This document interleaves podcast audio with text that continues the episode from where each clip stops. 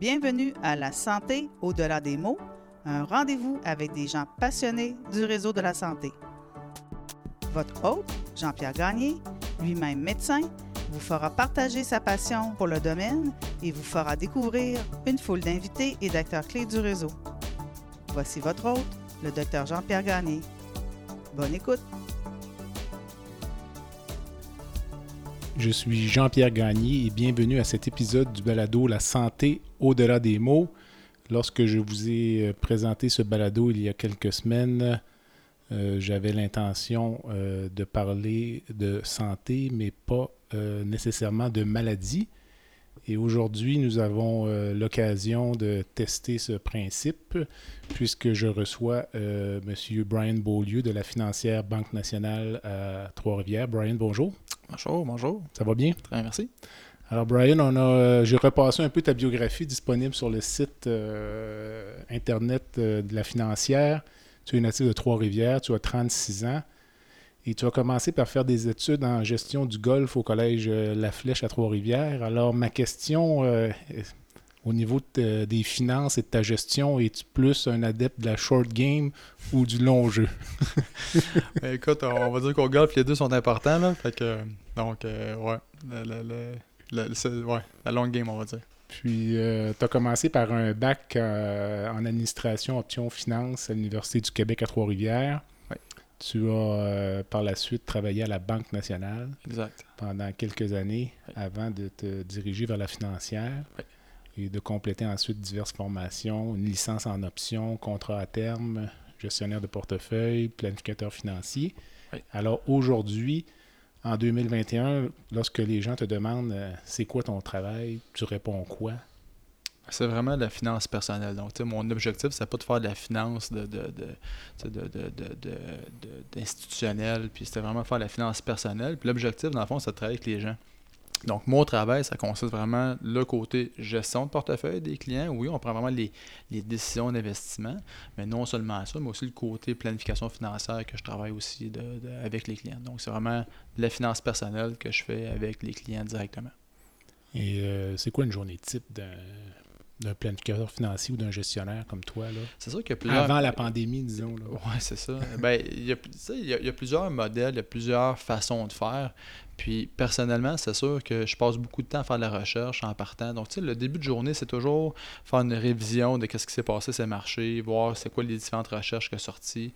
Euh, donc, il y, a, un gros bout de lecture de, de marché, de géopolitique, d'économie à la base. Puis une journée typique, ça, commence vraiment avec ce côté-là, oui. Euh, y a, après ça, il va y avoir de la planification des transactions de la journée à faire, les réajustements d'un portefeuille. Puis il y a toujours deux à trois rencontres par jour de clients qu'on fait là, euh, normalement.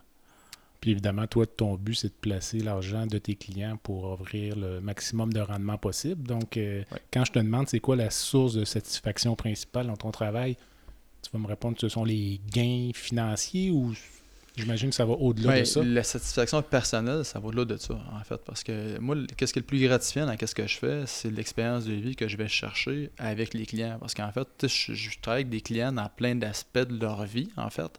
Puis ils sont tous rendus à des étapes de vie différentes. Donc, tu sais, c'est d'accompagner des clients sur le long terme, pas un an, deux ans, des cinq, dix ans. Mais souvent, on va passer au travers ben, des phases plus fun, des prises de retraite, des projets qui s'accomplissent, des enfants, des petits-enfants. Puis après ça, il va y avoir aussi la période de la maladie. Fait que moi, personnellement, personnellement, qu'est-ce qui est le plus gratifiant?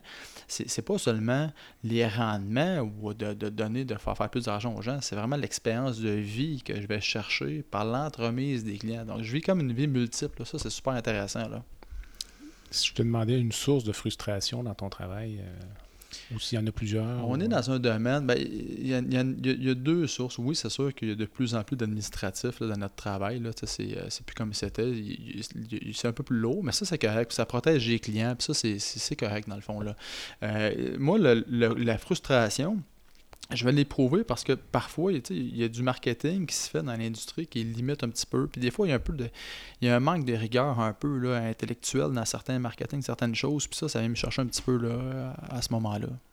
Puis euh, ta clientèle, c'est quoi? C'est un peu de tout? Euh, un peu de tout. C'est beaucoup de médecins, je pense? Oui, beaucoup de, professionnels de la santé, effectivement. Des entrepreneurs, euh, des gens qui... des entrepreneurs, des producteurs agricoles aussi. donc, des, gens de différents domaines.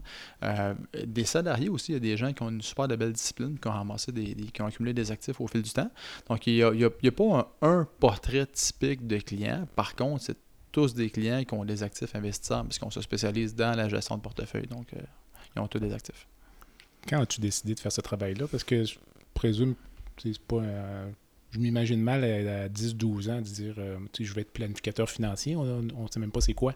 Exact. À quel moment tu as dit, il me semble que ça, ça va être ça ma branche? En secondaire 5, j'avais un cours d'économie. J'avais, j'avais adoré mon cours d'économie. Je me rappelle, il fallait prendre un titre, là, puis le suivre. Là, puis j'avais pris du TELUS. On regardait les dividendes qui étaient versés, puis le rendement de TELUS. Là, dans ce temps-là, c'était dans le journal. c'était pas. Euh, puis euh, ça, c'est le premier contact que j'ai eu avec un enseignant qui s'appelait Luc, euh, Luc Bistodo à, Trois-Rivières. Puis c'est là que j'ai appris à connaître le marché boursier. Puis de fil en aiguille, ben, les choses se sont alignées, comme on parlait tantôt de gestion du golf. Mais dans ma formation de gestion du golf, il y avait un cours de management euh, avec un enseignant qui est décédé maintenant. Mais c'était super intéressant. Fait que de fil en aiguille, là, je, me, suis allé à l'université par la suite en finance. Je me trouvais trop jeune pour terminer mes, mes, études. Donc, puis rendu à l'université, j'ai reconnecté avec la, avec la finance, vraiment la finance de marché, là, les, les, stocks, les, les, les, actions, les, les, options, puis ainsi de suite. Puis c'est à ce moment-là que je, je, me suis dit, je vais aller euh, du côté de la finance personnelle. Euh, puis, euh, quand j'ai fait mon séjour à la, Banque nationale, en succursale, on n'avait pas la même implication dans la gestion de portefeuille.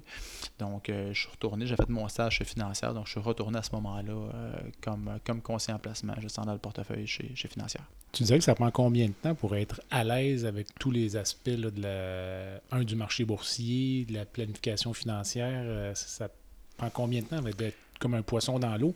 Parce que souvent, on vous entend parler, puis ça a l'air très clair. Puis pour le commun des mortels, parfois juste essayer de se rappeler le, lien entre les taux d'intérêt puis l'inflation. On vient mêler assez vite. Ça t'a pris combien de temps à dire que tu à l'aise, tous les concepts sont acquis? Ben, c'est sûr que l'enjeu, c'est qu'il y a toujours des nouveaux concepts qui se rajoutent. Donc, la formation continue dans ce qu'on fait, eh, c'est plus que nécessaire. pour rester au, top tout le temps de tes connaissances, il faut tout le temps que tu continues de.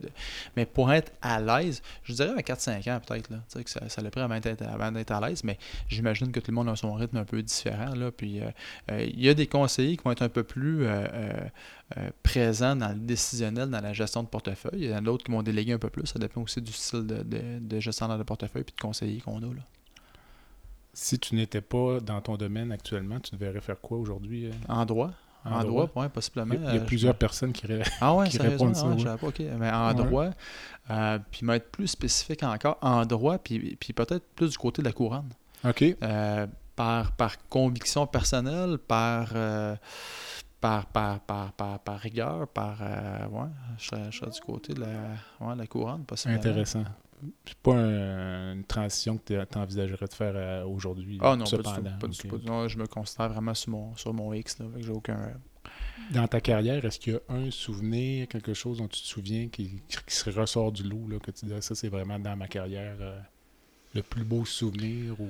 Le plus beau souvenir euh, puis là j'entrerai pas dans dans le quantitatif là mm. on est plus dans le qualitatif c'est sûr qu'il y avait euh, je, vais toujours me rappeler l'histoire d'un client qui, euh, qui approchait sa retraite c'est un, un monsieur qui était euh, très anxieux un ingénieur de formation très cartésien puis, euh, on a fait beaucoup de, de, projections de retraite. Là, on a fait beaucoup de, de, simulations Monte Carlo. Je sais pas si tu connais ça. Monte Carlo avec les, les stats. Là, de, tu roules plusieurs scénarios avec des stats dedans. Là, puis, euh, euh, puis en, faisant ça, un moment donné, le client m'a regardé et m'a dit Brian, écoute, là, je viens de saisir la chose. Puis avec les stats, avec le Monte Carlo, puis ce gars-là, sa vie a changé complètement. Il est devenu zen, puis il est devenu plus anxieux. Puis il y avait beaucoup de pression à son travail. Puis à un moment donné, il m'a dit, Brian, dit, euh, le fait qu'on ait travaillé ensemble, ça a changé mon, ma vie, puis mon style de vie, parce que je suis rentré au travail le lendemain, puis j'étais comme soulagé de dire OK, regarde, j'ai un scénario devant moi, j'ai les stats, j'ai tout fait mon due diligence là, que je devais faire.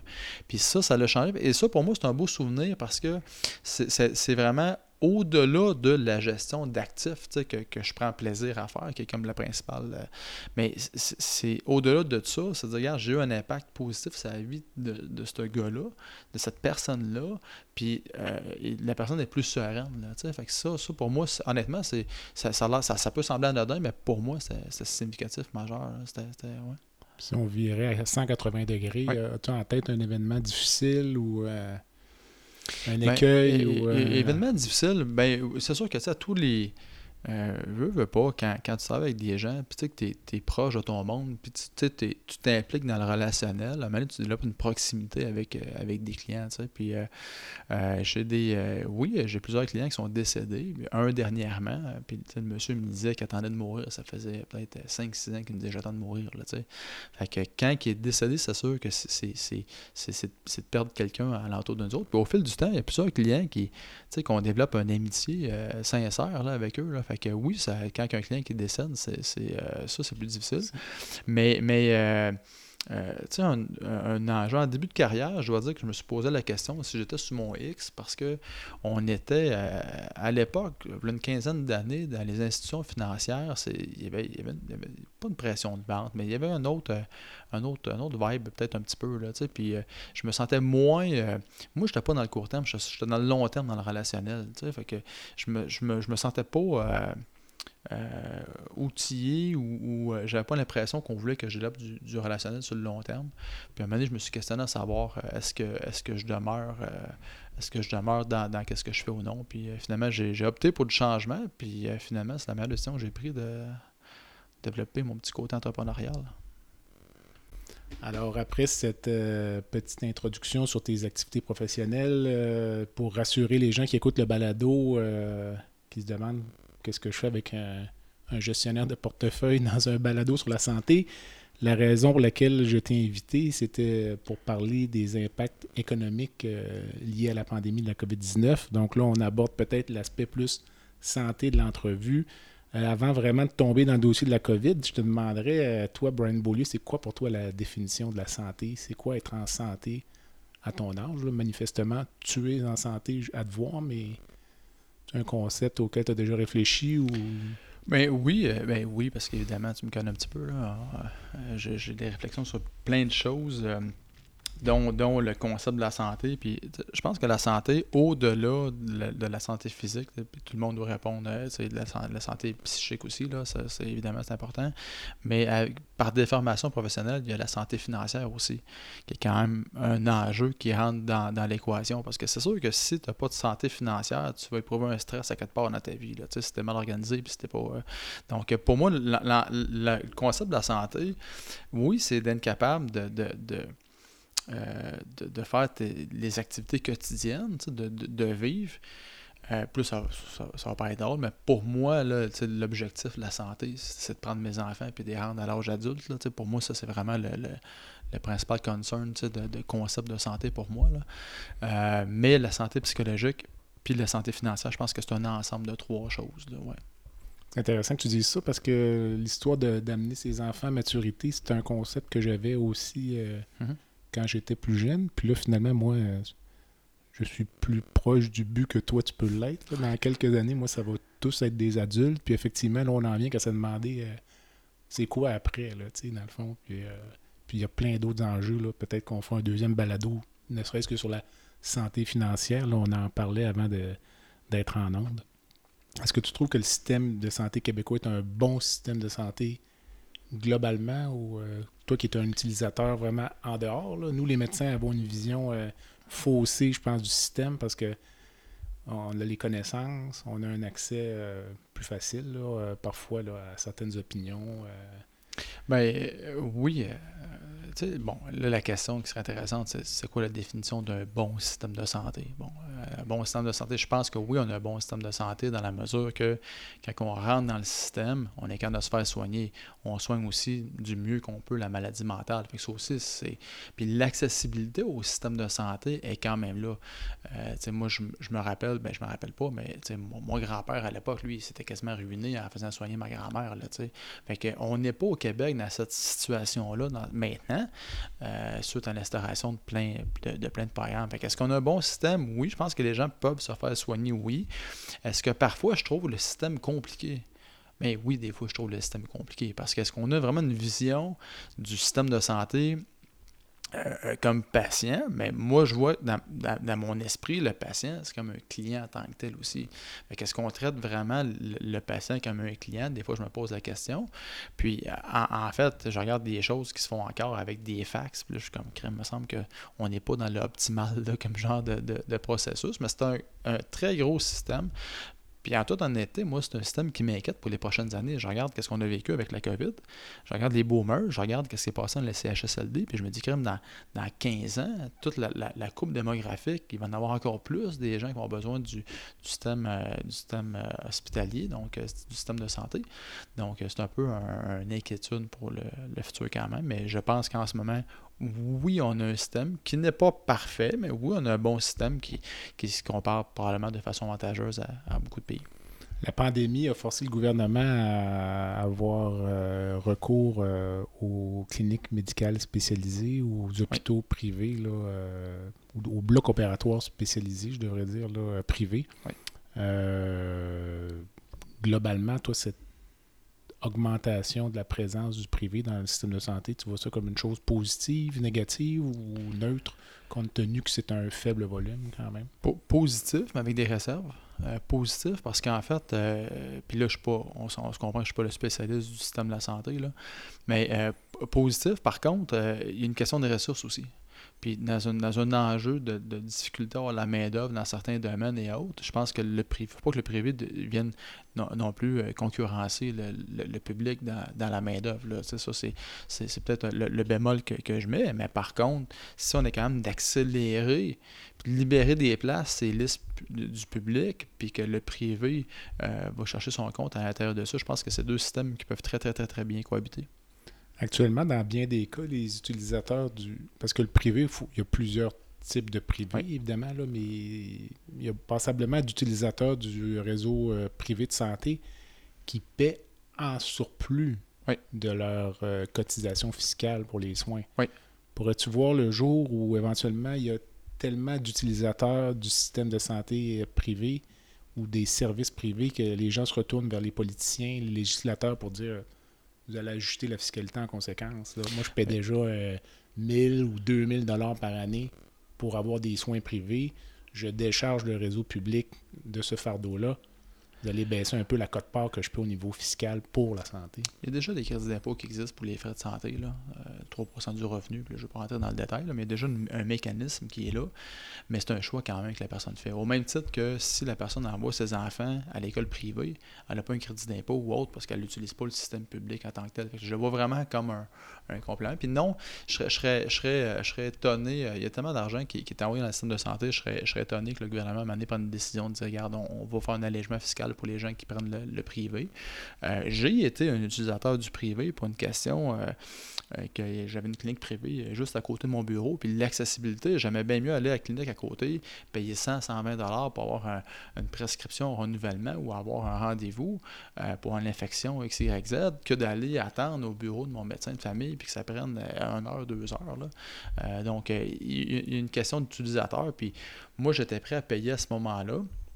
Euh, c'est pas tout le monde qui est prêt à le faire, mais je pense que euh, non, c'est deux systèmes qui peuvent cohabiter, mais je pense pas que le gouvernement va venir favoriser davantage là, avec des mesures fiscales privées.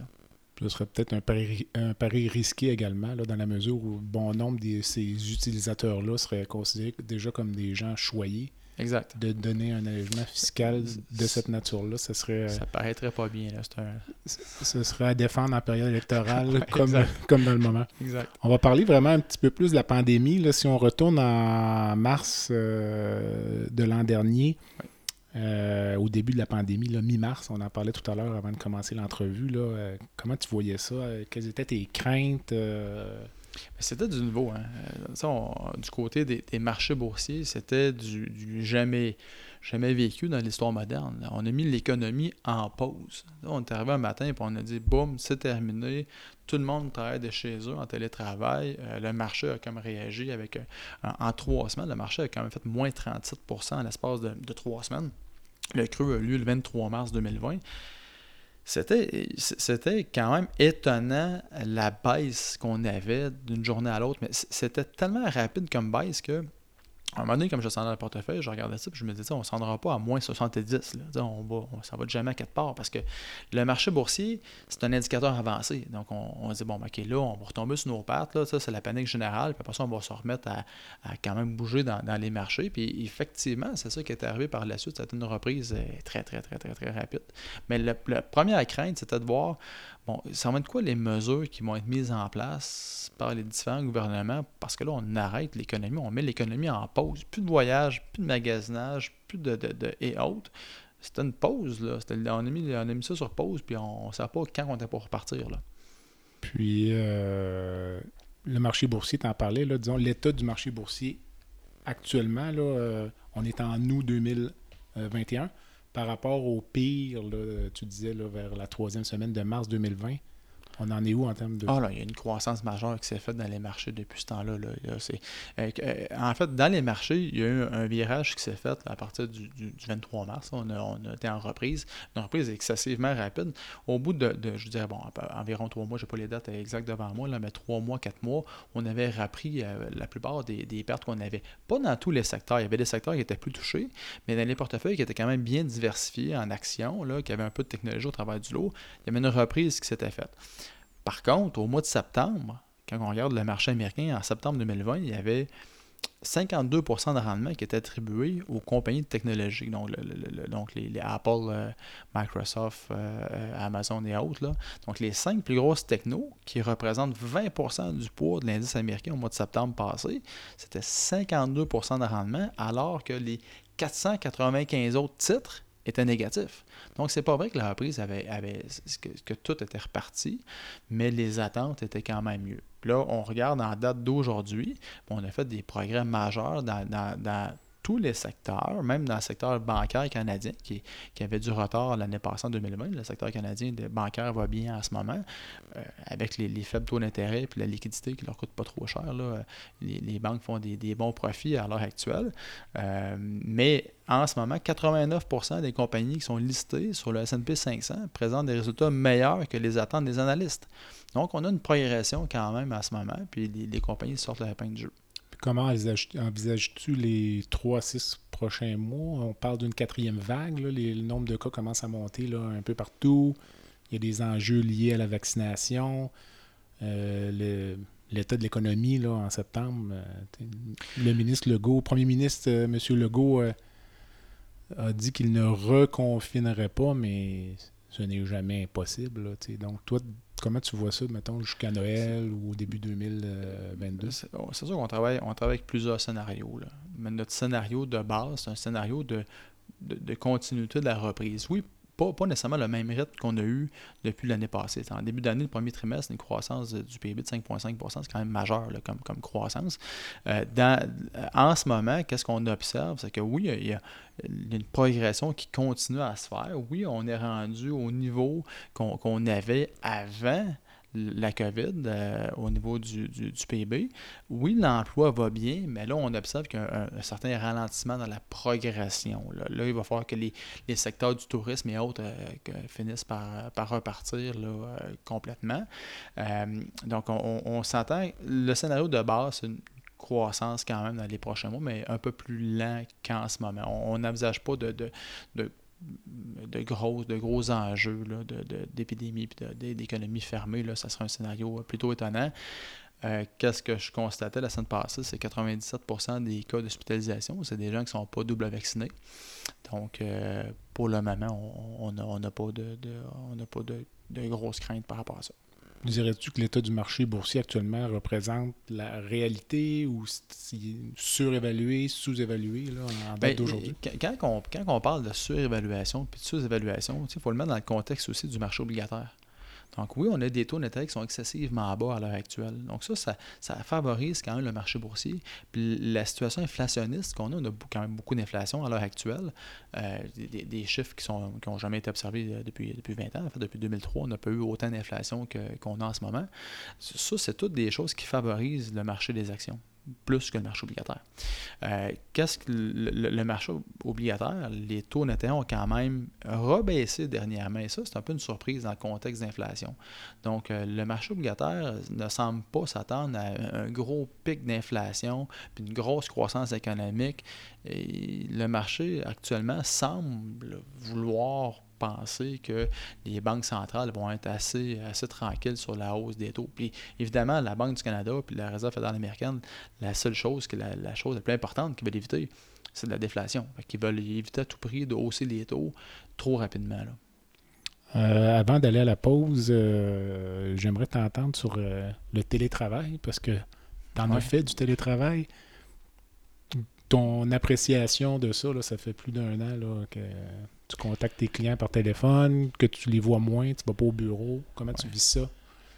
Bien, c'est sûr que c'est à la base, c'est plus quand on est dans une, dans une industrie de relationnel, qu'on est habitué de voir les gens, que là, que soudainement, on a moins de contact ou pas le contact humain qu'on est habitué d'avoir, ça peut être un peu anxiogène comme genre de situation parce qu'on n'a pas le, on a l'impression qu'on a un peu moins le contrôle du, du, relationnel, qu'on a moins on est moins en contact avec les gens. Euh, le télétravail, par contre, amène des choses intéressantes en termes de productivité. Donc, euh, pas de déplacement. Euh, pour quelqu'un qui fait quand même beaucoup de kilométrage par année, euh, le fait de, faire des rencontres virtuelles, il y a un avantage quand même à ça. Euh, il, y a, un avantage majeur dans, la gestion de l'horaire. Donc oui, ça c'est intéressant. Par contre, est-ce que c'est quelque chose qui va demeurer sur le long terme? oui, mais de façon hybride. Je pense que c'est important d'être quand de rester. Nous, on travaille en équipe. On est, on est quatre conseillers ensemble. On a, avec, on a deux adjointes. Donc de, garder tout, tout ce monde-là aligné avec le même objectif, avec la même chose, c'est, ça a été pas difficile, mais c'était très différent. Je me sentais moins proche de mon équipe de ce que je l'étais avant. Donc, le retour au bureau, qu'on commence pas agressivement, euh, ça, c'est favorable pour garder la chimie dans l'équipe, pour garder les, gens soudés ensemble. Donc, je pense qu'il va y avoir un peu... Euh, un mix hybride qui va se faire dans les prochaines années.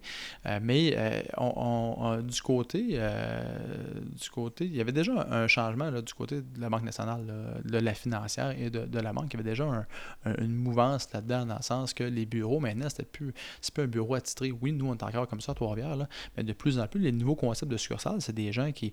Les bureaux ne sont pas réservés. On a des, des aires de travail communs, puis il faut réserver les bureaux pour les rencontres clients. Donc, il y avait un, un souci de sauver dans le pied carré qui était déjà là, parce que la plus grosse dépense euh, d'une banque, là, en général, c'est le pied carré. Donc, c'est l'objectif pour baisser les dépenses dans le futur, c'est de réduire le pied carré. C'était ça l'objectif.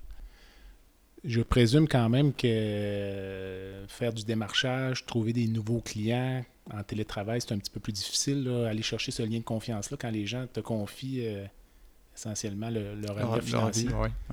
Ben oui, clairement. Clairement, le, le, démarchage, le développement des affaires a été différent durant la COVID.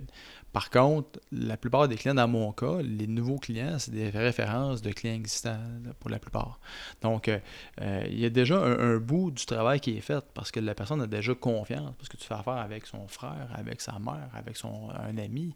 Donc, euh, selon le modèle que la personne avait, les gens qui développaient beaucoup dans les activités sociales, les cocktails, les, les soirées de fondation, c'est sûr qu'à ce moment-là, eux ne peuvent pas faire leur démarchage habituel.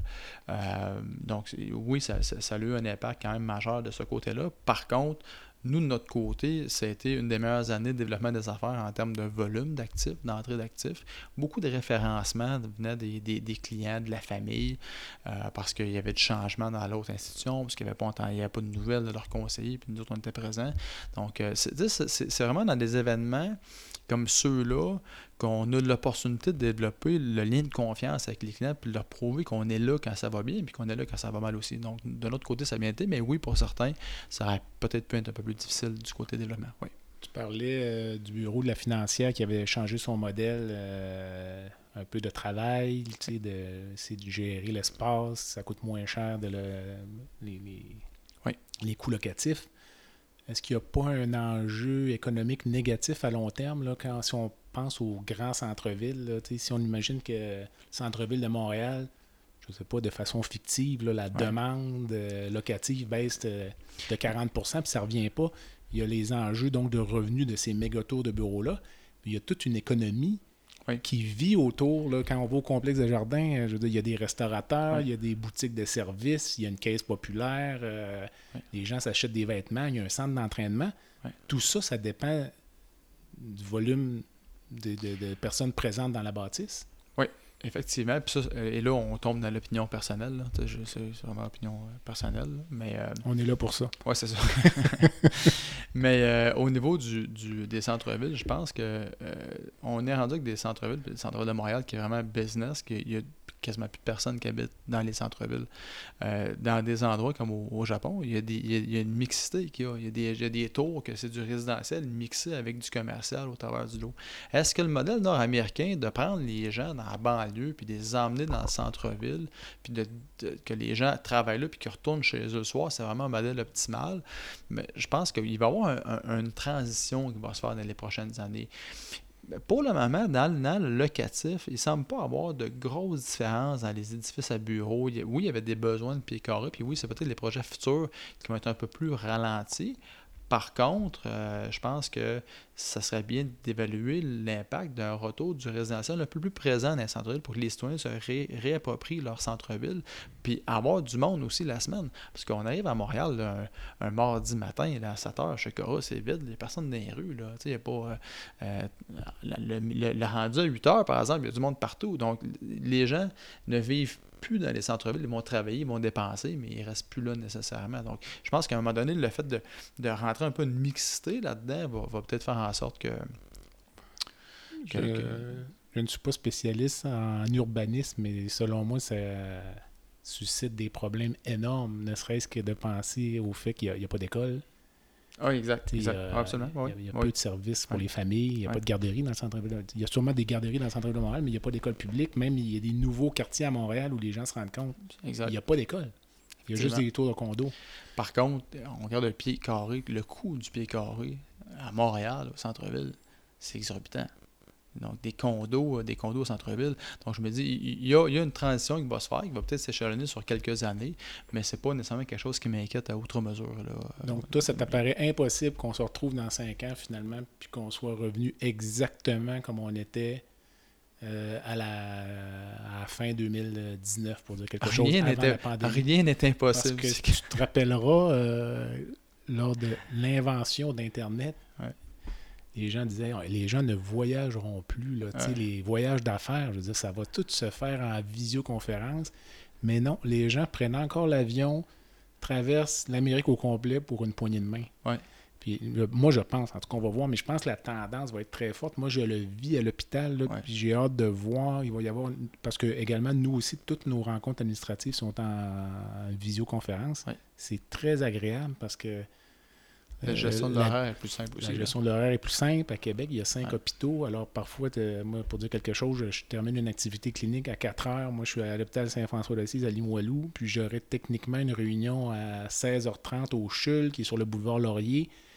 Fait que là, je pars à la course. euh, J'arrive en retard. euh, finalement, j'ai manqué la moitié de la réunion. Mais j'ai l'impression qu'il va y avoir une pression, une espèce d'inertie du système pour qu'on revienne à l'ancien modèle. Je- euh, ça va être, euh, Je te, je te rejoins là-dessus. Par contre, il, il va y avoir quand même une portion des activités qui vont demeurer en virtuel. Il y, a- il y avait beaucoup de réticence au changement. Là, puis même, même dans l'industrie financière, que ce soit des signatures électroniques, on n'avait pas ça avant. Des rencontres Teams, les clients, là, euh, ils n'étaient pas nécessairement intéressés à faire des rencontres virtuelles. Là, maintenant, un coup que les gens ont comme essayé ça, c'est comme Ah, mais c'est-tu, Brian, finalement, on va faire nos rencontres Teams, ça va prendre une demi-heure, 45 minutes, euh, pas de déplacement. euh, donc, euh, je- moi, je sens que dans, dans. Oui, il y a des précurseurs comme dans n'importe quoi, là. Euh, mais je pense que ça va quand même continuer. Ça va peut-être. En fait, la- à, à mon avis, la COVID a accéléré des choses. N'a pas créé des de nouveaux changements. C'est pas des nouveaux changements. La, livraison de nourriture à domicile, les good food de ce monde, c'était déjà, c'était déjà là. Euh, L'achat en ligne, c'était là aussi. Les vidéoconférences, c'était là aussi. Il y a plein de choses qui étaient déjà là. Mais là, le COVID a comme accéléré ces processus-là. Euh, puis c'est la même chose pour l'immobilier à ce moment-là. On parle ben, justement, on parle un peu d'immobilier, télétravail, la vie en banlieue. euh, Que penses-tu, toi, de la, du nombre, semble-t-il, significatif de personnes là, qui ont vu arriver la pandémie, le télétravail? J'ai toujours habité en ville, on vend ça, on s'installe en banlieue. Ouais. Penses-tu qu'il y a une bonne proportion de ces gens-là qui vont se réveiller dans trois ans, qui vont dire Hum, Ben, qu'est-ce bonne- qui nous est passé par la tête là? Moi, j'étais habitué à sortir, aller me chercher une pinte de lait à pied. Là, il faut que je fasse 20 minutes de voiture. bonne proportion, je sais pas, bonne proportion, là, ça dépend, on- Ouais. euh, c'est quoi une bonne proportion, mais euh, clairement, il y a des gens qui vont regretter le choix, c'est comme rien, il y a des gens qui vont revenir en arrière, qui vont retourner dans les grands centres.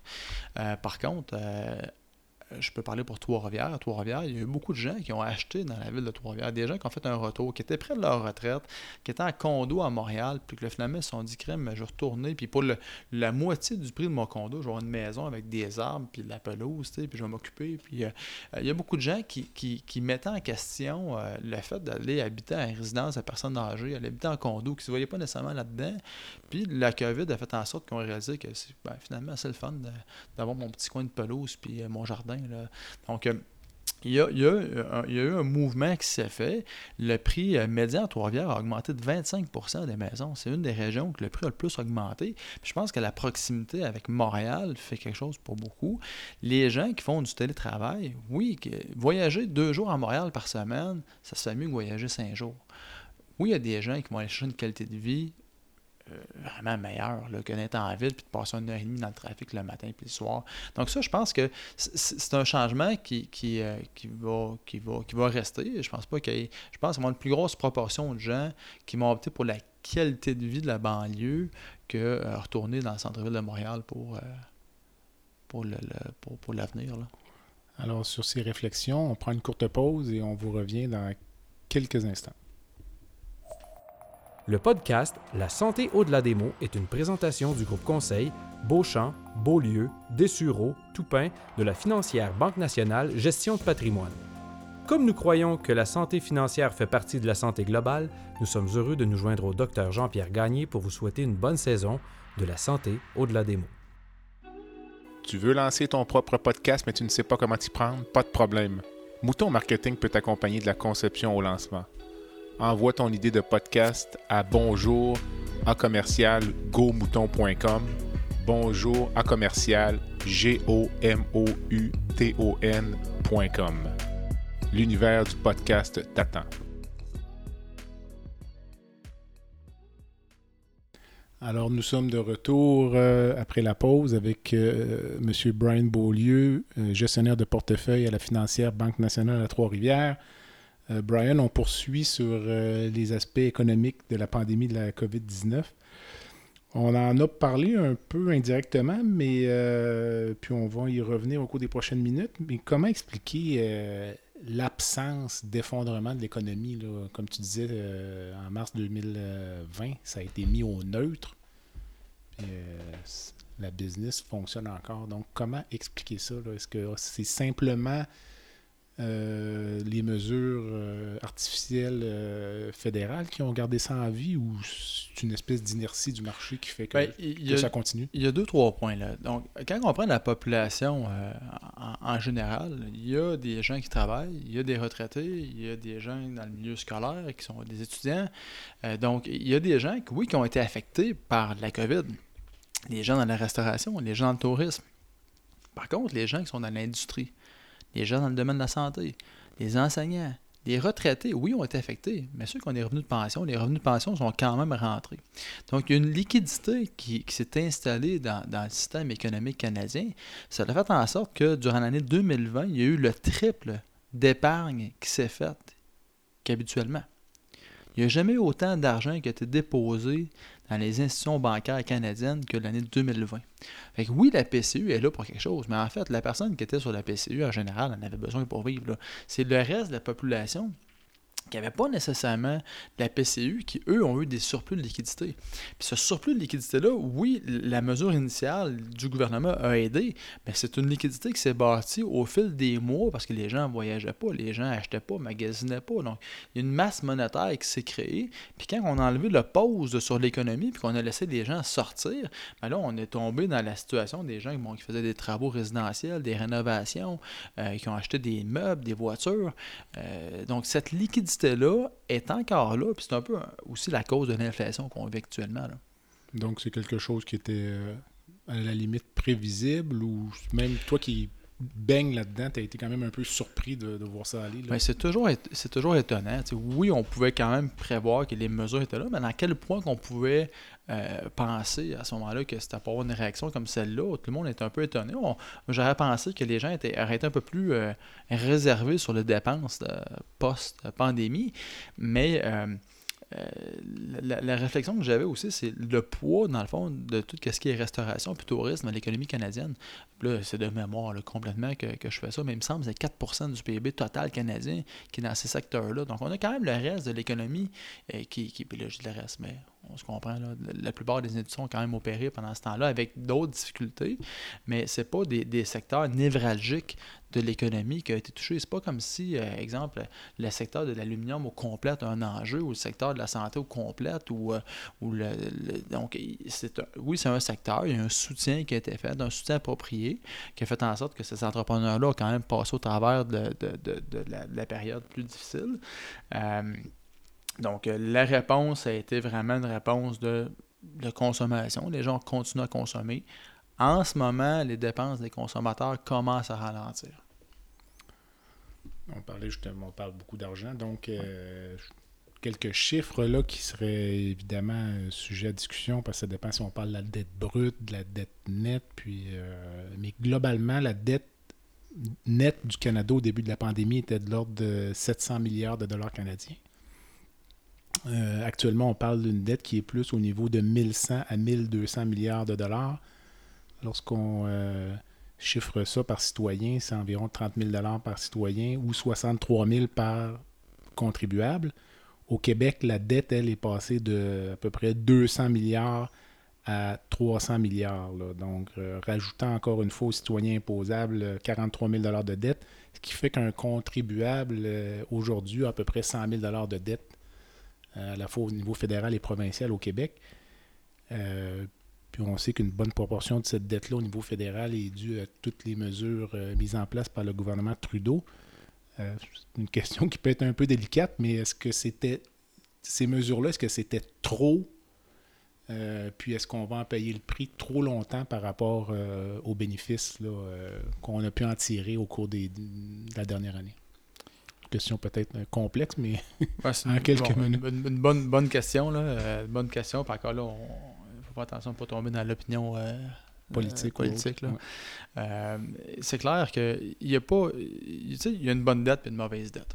Les, mesures qui ont été prises au départ, à mon humble avis, c'était des bonnes mesures. Donc, c'était d'injecter une liquidité. Puis, c'est dur de faire une omelette sans casser les œufs. Là. Fait qu'au départ, tu sors le, le bazooka puis tu fais des mesures. Tu mets ça en place comme gouvernement. Par contre, c'est la longueur des mesures. Donc, le coût total de l'opération en ce moment, est-ce que c'est encore des mesures qui sont nécessaires au point qu'on est rendu avec la difficulté à recruter de la main-d'œuvre? Euh, quand je parle des entrepreneurs, tout le monde a des enjeux de main-d'œuvre. Il y a des choix, il y a des gens qui, font la, qui prennent la décision de rester à la PCU au lieu de les travailler. Et ça, ça crée une rareté dans la main-d'œuvre qui est un enjeu en plus, en plus des, difficultés dans les chaînes d'approvisionnement.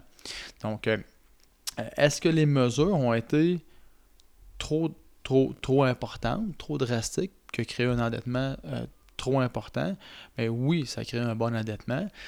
Tantôt, je parlais de bonne dette et de mauvaise dette. Ça, c'est comme, comme une hypothèque. Euh, tu as, une hypothèque pour ta maison, tu as un bien, ton, ce bien-là s'apprécie, prend de la valeur. Tu as une dette de l'autre côté, c'est pas une mauvaise dette. Bon, tu prends, tu prends une marge de crédit, tu prends 200 000 sans marge, tu vas chercher une Porsche 911. Ouais, peut-être que c'est pas une bonne dette. OK, parce que le bien va se déprécier. Euh, l'endettement des gouvernements, puis les mesures même avant la COVID du, gouvernement libéral qu'on a, euh, c'était des mesures qui, étaient censées aller du côté infrastructure, puis finalement, c'est pas aller du côté infrastructure. OK? Donc, euh, c'est un peu là-dessus que j'ai un peu un enjeu dans le sens que est-ce que ça peut être fait avec une dette moins importante, possiblement, actuellement, de retourner en élection coûte 600 millions. Est-ce que c'était nécessaire de retourner à l'élection à ce moment-ci, à l'aube d'une quatrième vague? Il faut se poser la question. Euh, si si euh, y avait eu des, difficultés au niveau de, de, passer des lois puis au niveau de différentes choses, ben non, il n'y avait pas de contestation là, nécessairement. Il n'y avait pas d'enjeu de gouverner en tant que tel. Donc, euh, c'est une très longue réponse que je fais, mais oui, il y avait des mesures qui étaient nécessaires, des grosses mesures au départ. Par contre, je pense qu'à certains points, on a, on a été un peu large puis peut-être un peu trop souple dans les demandes pour essayer de faire plaisir au plus de monde possible. Au début, euh, je pense que le gouvernement en place pouvait euh, arguer l'urgence de la situation pour avoir mis en place des mesures imparfaites, comme tu dis, qui restreignaient euh, le nombre d'employés disponibles. Après un certain temps, est-ce qu'on devrait s'attendre à ce que les un resserrement de ces mesures-là, justement pour éviter, ou peut-être que c'est déjà le cas, là, mais pour effectivement enlever cet effet négatif-là des prestations, euh, des gens qui préfèrent finalement rester à la maison plutôt que rentrer travailler. Ben oui, les mesures, là, il va y avoir une fin à ces mesures-là. Donc oui, euh, c'est déjà plus restrictif. Là. Par contre, je prends même les, les, au niveau de l'assurance emploi, le nombre d'heures pour avoir droit à l'assurance emploi, je pense que c'est rendu 120 heures au lieu d'être euh, le X nombre d'heures par région, comme il y avait Je ne suis pas spécialiste dans la chose, je ne vais pas trop m'aligner là-dessus. Là. mais 120 heures, c'est trois semaines. Trois semaines à 40 heures, tu as droit à ton assurance emploi. C'est sûr que euh, ça peut créer des, mauvais comportements à ce moment-là. Euh, mais oui, ça ne peut pas demeurer dans cette mécanique-là. Puis moi, une des questions que je me pose à la base, c'est qu'on a créé un système d'assurance emploi. Donc, pourquoi ne pas avoir travaillé à partir de ce système-là plutôt que d'en créer un autre? Complètement à côté, qui été géré un bout par euh, l'Agence du revenu du Canada, puis un bout après ça par l'assurance emploi. Puis euh, euh, ça, a créé beaucoup, beaucoup, beaucoup de travail pour les fonctionnaires fédéraux. La, multiplication des différents programmes les fonctionnaires fédéraux, ils ont trouvé ça relativement compliqué à mettre en place. On aimait beau le faire sur papier, mais il faut, faut livrer la marchandise après. Là. Euh, tu parles un petit peu des élections fédérales qui viennent d'être déclenchées. Là, je demande l'opinion euh, vraiment personnelle à Brian Beaulieu, là, et, euh, simplement ton opinion à toi. Penses-tu globalement que le gouvernement libéral de Justin Trudeau va payer le prix de cette décision-là d'aller en élection si tu avais à gager aujourd'hui, mettre, euh, comme on dit, un petit brun sur la table? Penses-tu que ça, ça, va être quoi le résultat dans quatre semaines? Conservateur, libéral, minoritaire, majoritaire? On, est encore dans l'opinion personnelle. Là. Ben on est, là, même au-delà de l'opinion, hein, c'est une prédiction, ça ne reflète pas nécessairement. On va prendre ça comme ça. euh, je pense que je pense qu'on va retomber dans un gouvernement minoritaire libéral. Euh, comme je disais, c'est juste une constatation, là, dans le sens que je m'attends à ce qu'il y ait une division du vote quand même, là, avec, euh, euh, avec le Bloc québécois, avec les conservateurs, avec l'NPD peut-être un peu moins, peut-être plus dans l'Ouest canadien. Bon, le gouvernement minoritaire, il, ça, a ses qualités, ça a ses défauts, là, mais c'est quand même un choix que les Canadiens ont fait.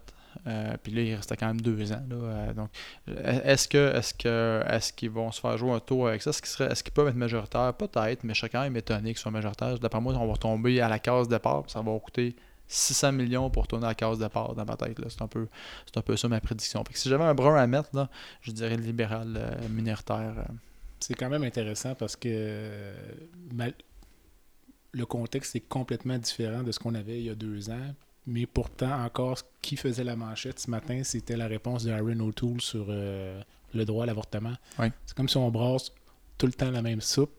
Puis euh, là, les, partis là, euh, libéraux et autres vont essayer de faire du chemin là-dessus pour, pour dire que les conservateurs ont un agenda caché. Donc, c'est quand même c'est amusant ou c'est divertissant de voir ça. Là, déroulé devant nos yeux. ouais, je sais pas si c'est divertissant ou amusant. Honnêtement, euh, je sais pas. Euh, c'est peut-être un mauvais terme. C'est peut-être plus, peut plus euh, décourageant parce que je regarde ça et je me dis ça nous empêche d'avoir un débat sur.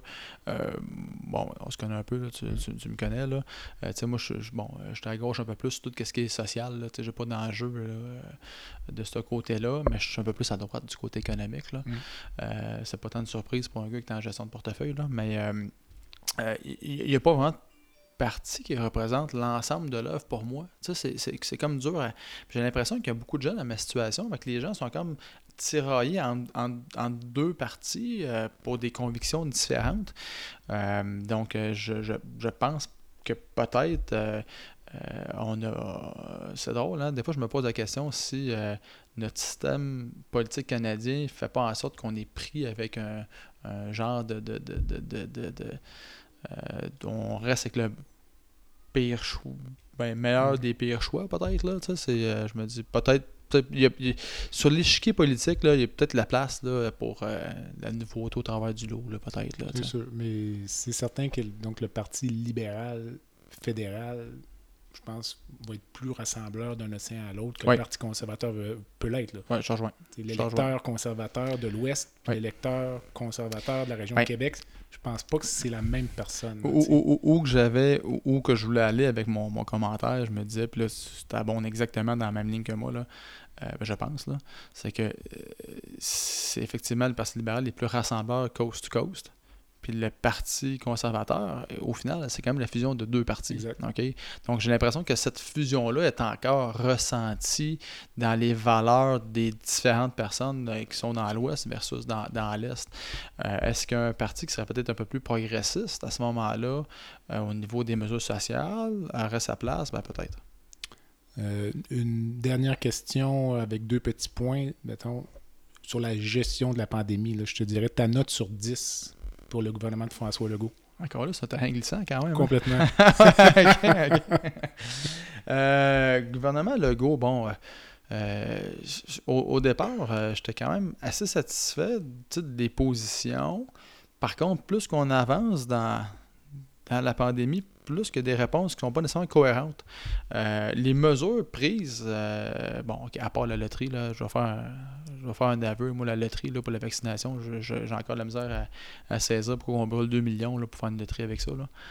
Euh, mais euh, donc, je suis quand même satisfait des mesures qui ont été mises en place. Par contre, au niveau des communications, il y a eu des manques de cohérence à des moments. Puis ça, c'est. Euh, moi, j'aime mieux avoir les vraies raisons que d'avoir une, demi-vérité, genre, ah, OK, là, les masques, c'est pas nécessaire au début, parce qu'on n'en a pas. Bon, c'est pas nécessaire. Puis là, finalement, une couple de semaines après, ça devient nécessaire, ça prend le masque j'ai un peu de misère avec, avec, ça. Euh, pour cette raison-là, c'était une note de, de 1 sur, 10, j'aurais dit un 7,5. OK, donc une note de passage quand même, ça passe. Puis au niveau fédéral, le gouvernement de Justin Trudeau. Ça, aussi, c'est glissant quand même. Euh, je vais donner un 6. Puis je vais l'expliquer pourquoi. Puis tu sais, j'aurais tenté, j'hésitais entre 5 et 6, là, mais j'ai décidé d'être fin ce matin. On passe une belle journée quand même. Euh, 6 parce que j'ai l'impression que le travail dans les dernières années a fait en sorte que la place sur l'échiquier mondial du Canada a baissé. On est allé pour acheter des masques sur le tarmac en Chine, on est revenu de là, pas de masque. Vaccins, on s'est ramassé avec les vaccins d'AstraZeneca qui n'étaient pas le premier choix en tant que tel. Euh, l'endettement, euh, la, bon, euh, du côté de M. Legault, au début, rencontre à tous les jours à 13h, puis on avait un discours, puis regarde, on, s'en va dans cette direction-là. Du côté fédéral, on avait un peu, c'était comme Oups, c'est-tu quelqu'un aux commandes du bateau là? Pour ça, euh, puis là je parle, j'ai quasiment goût de donner 5 à la place de 6, là, mais je vais donner un 6. 5.5. 5.5, tiens. 5.5. juste pour terminer sur ce point-là, à l'inverse, tu parlais de François Legault qui sortait en point de presse quotidiennement. Ouais. Moi, j'ai trouvé qu'il sortait peut-être trop.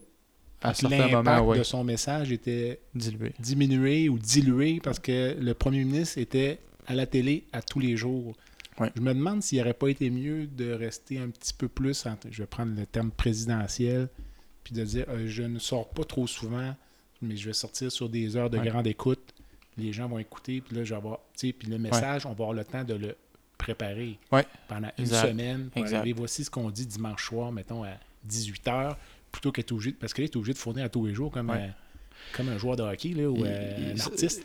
C'est clair qu'il va y avoir des livres de fait sur la gestion des camps en temps de crise avec la dernière année. C'est clair, clair, clair.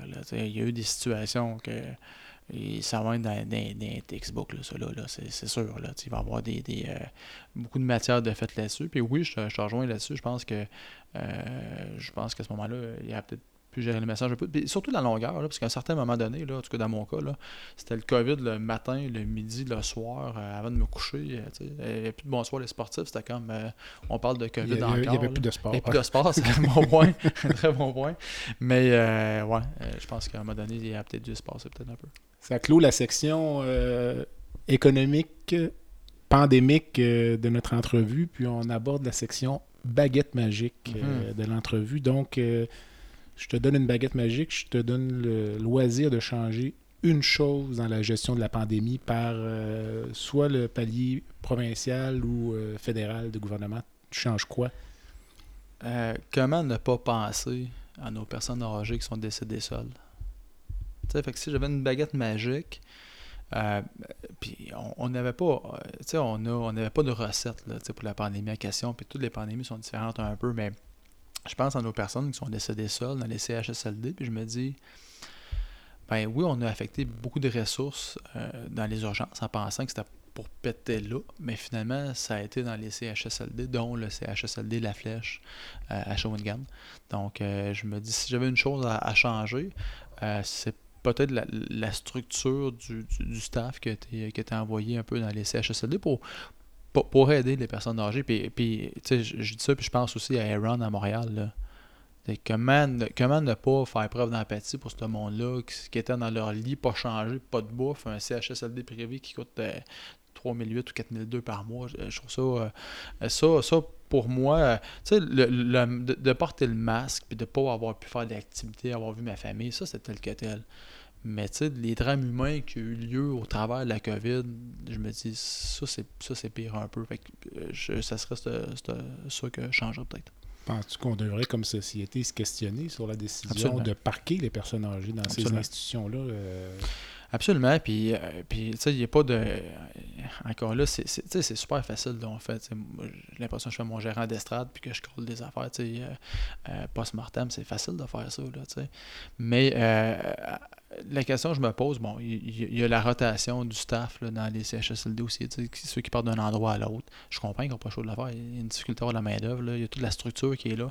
Euh, mais toute, toute cette, cette- cette mécanique-là, avec la coupe démographique qui s'en vient, avec les boomers qui vont être de plus en plus dans le système de santé, pour moi, c'est quelque chose qu'on aurait peut-être pu prévoir avant, mais qu'on n'a peut-être pas pris les, les- les- les bonnes décisions au moment opportun de le faire. Euh, on a peut-être manqué de vision un petit peu là-dessus. Puis là, je ne parle pas comme gouvernement, là, comme société en tant que telle. Puis oui, la question de parquer, là, je le demande guillemets, là, parquer nos, Exact, nos ouais. gens dans les, ouais. dans les C'est CHSLD. une image quand même forte, mais parfois ça ressemble à Ah, ça. mais ça ressemble, c'est clairement à ça. Euh, je regarde les, les- d'autres, d'autres cultures qui gardent la personne âgée à la maison, c'est pas tout le temps mieux. Remarque, avec des problèmes cognitifs, c'est pas, pas plus facile là, pour Mm. euh, les, les proches. Euh, mais euh, oui, il y a- une question à avoir là-dessus. Puis les, les soins à domicile sont un questionnement aussi à se poser.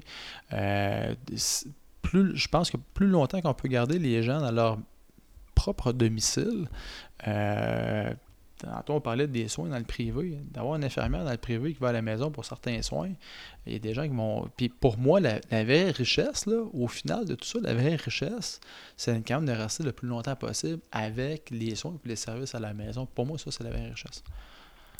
Je vais reprendre la baguette magique, puis je Ouais. vais te donner le loisir de rencontrer une personne dans le monde, n'importe qui, Ouais. qu'elle soit vivante ou euh, décédée, pour prendre un verre, un café ou. Ce serait qui? Ça, c'est une, super la bonne question. Puis euh, euh, là, c'est la personne cartésienne qui parle. Euh, J'aurais dit euh, Robert Kennedy. Peut-être parce que c'est le dernier documentaire que j'ai regardé sur Netflix ou euh, Amazon, mais euh, c'est euh, l'adversité qu'il a faite, la position, comme le petit frère, tu sais aussi, la position. puis j'ai- j'ai- j'ai- j'aimerais ça m'asseoir. Puis il y avait une belle citation que, que, je, ne citerai pas, mais il y avait une belle citation qu'il avait faite, que j'ai retenue, qui d'ailleurs qui est affichée dans mon bureau.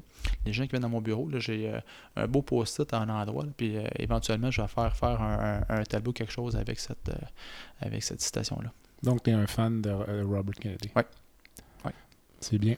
Euh, J'aime l'espoir qui euh, j'aime l'espoir qu'il donnait. Puis la citation d'ailleurs porte un peu sur l'espoir. Et euh, c'est dans le contexte actuel, c'est intéressant. la situation en tête, mais tu pourras nous la fournir, puis Oui, on, sûr. la mettra dans tes notes de balado. Oui. Une cause qui te tient à cœur, une, une fondation, un organisme que tu aimerais nous présenter? Euh, j'ai été impliqué dans plusieurs fondations à. Je suis encore impliqué sur le collège de la fondation du, collège. Euh, j'ai été impliqué euh, beaucoup aussi sur la fondation Albatros, la maison de soins palliatifs à Trois-Rivières, mais une situation, une, fondation qui me touche de près, c'est Carpe Diem. Qui est une maison pour les gens qui font de, des, problèmes cognitifs. Euh, c'est un modèle qui est exporté à l'extérieur du pays, à, à euh, c'est Nicole Poirier Trois-Rivières qui a parti cette maison-là, dans la maison de ses parents à l'époque, euh, qui, qui, avait des gens qui venaient demeurer chez, qui demeuraient chez elle. Les gens participent, ne sont pas dans des chambres fermées, les, les, chambres sont toutes débarrées, les gens peuvent sortir, aller marcher dehors aussi. C'est tous des gens qui ont des problèmes cognitifs ça m'a euh, touché dans, la dernière année aussi. J'ai un collègue que son épouse est, malade.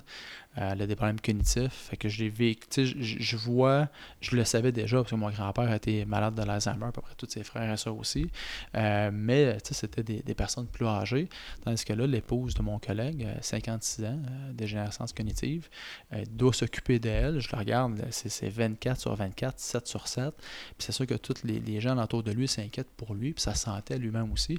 Donc, comment ne pas. Euh, euh, tu sais, bon, brand, as-tu une cause, quelque chose? Oui, la maison Carpe Diem, pour moi, c'est de ramener un peu de dignité dans la vie de ces gens-là qui souffrent de problèmes cognitifs, puis de les faire participer à des tâches quotidiennes.